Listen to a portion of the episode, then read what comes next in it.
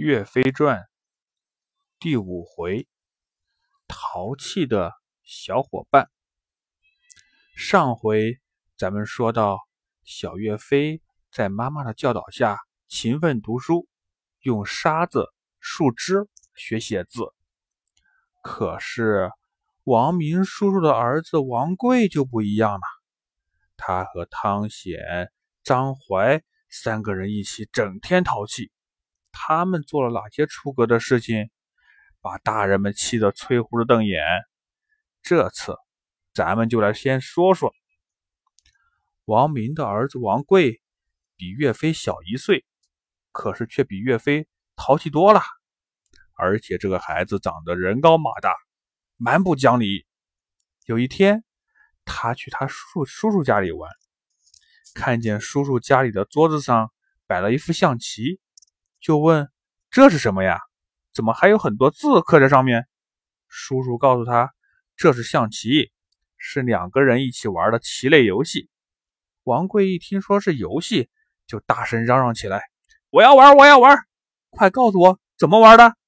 叔叔告诉他：“红子儿吃了黑子儿的将军，红子儿就赢了；黑子儿吃了红子儿的将军，黑子儿就赢了。”王贵得意地说：“这有啥难的？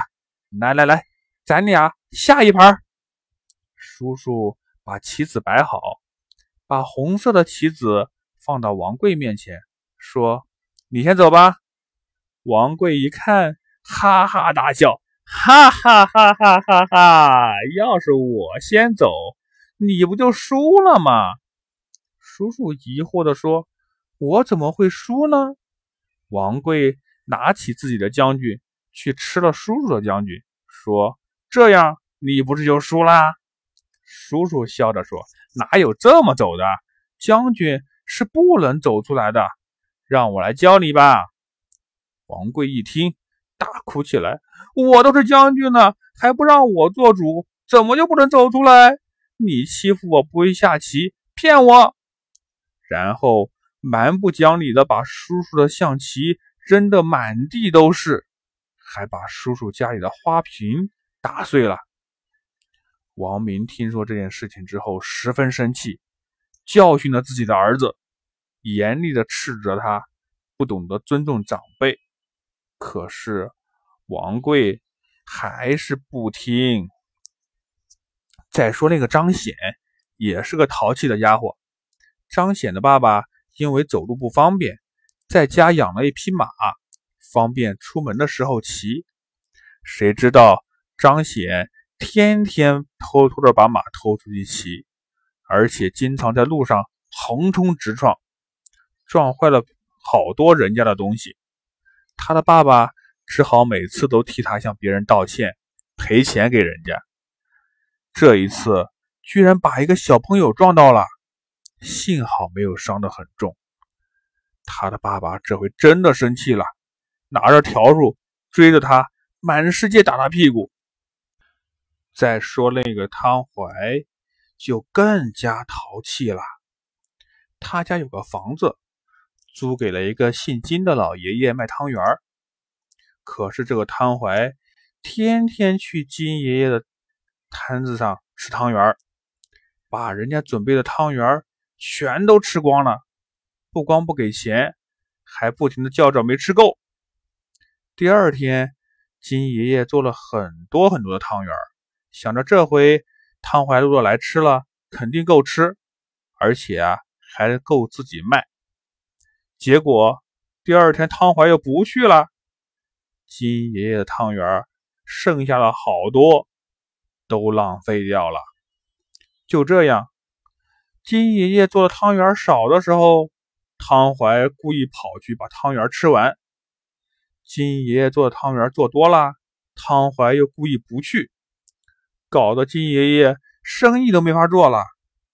金爷爷把这件事情告诉了汤怀的爸爸，汤怀的爸爸狠狠地教训了汤怀一顿，并且告诫他以后不允许再打扰金爷爷了。